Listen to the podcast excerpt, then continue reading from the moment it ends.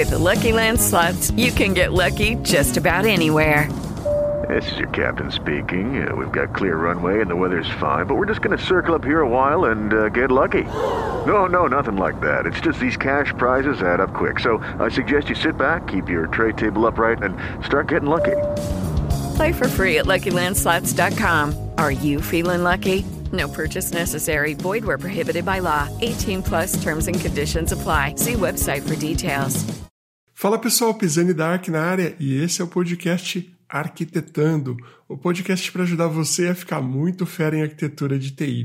E no conteúdo de hoje a gente vai falar sobre um padrão de projetos que eu duvido que você já ouviu falar. Chama-se Private First. Ele vem lá do MDA. Bora falar sobre ele.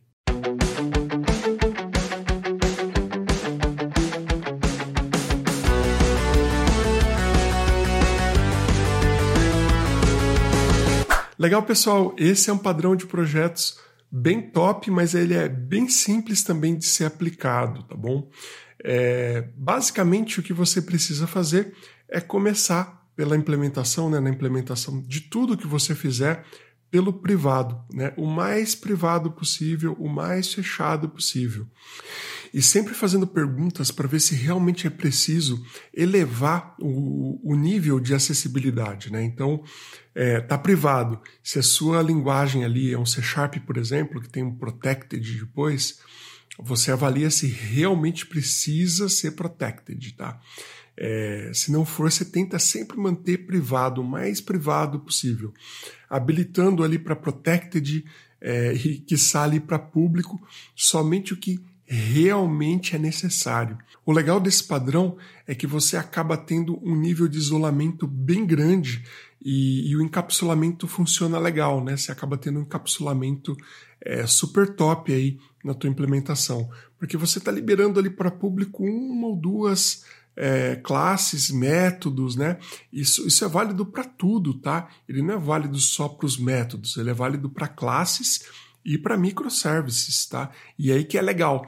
É, funciona, por exemplo, se você estiver implementando em Node, que não tem é, modificador de acesso, basicamente, né?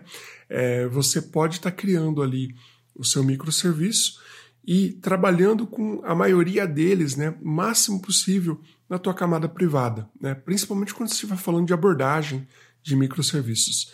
A gente tem vídeo no canal também é, falando sobre isso, tá? Que é diferente de construir simplesmente uma web API ou um microserviço. Então, se você estiver trabalhando com a abordagem de microserviços, tem tudo a ver aí você manter o máximo possível de microserviços privado, né?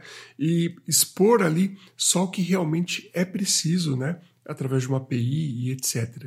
Então percebe que a gente tem aí é, desde microservices, né? De componentes serviços, é, não importa, tá bom? Até é, o, o, nível de método, né? Classes e métodos. Nesse padrão você precisa pensar o tempo todo dessa forma, segurar o máximo possível em privado, né? É, e aí quando você olha para um código que tem muitos métodos públicos ou tudo público, né? O que é muito comum hoje em dia a gente ver. Você tem não só gaps ali de, de complexidade, né? Porque tem muita coisa exposta, mas você também tem gap de segurança, tá bom? Porque é, de repente tem um método ali que não era para ninguém conseguir chegar nele, pode dar um comportamento totalmente diferente na aplicação.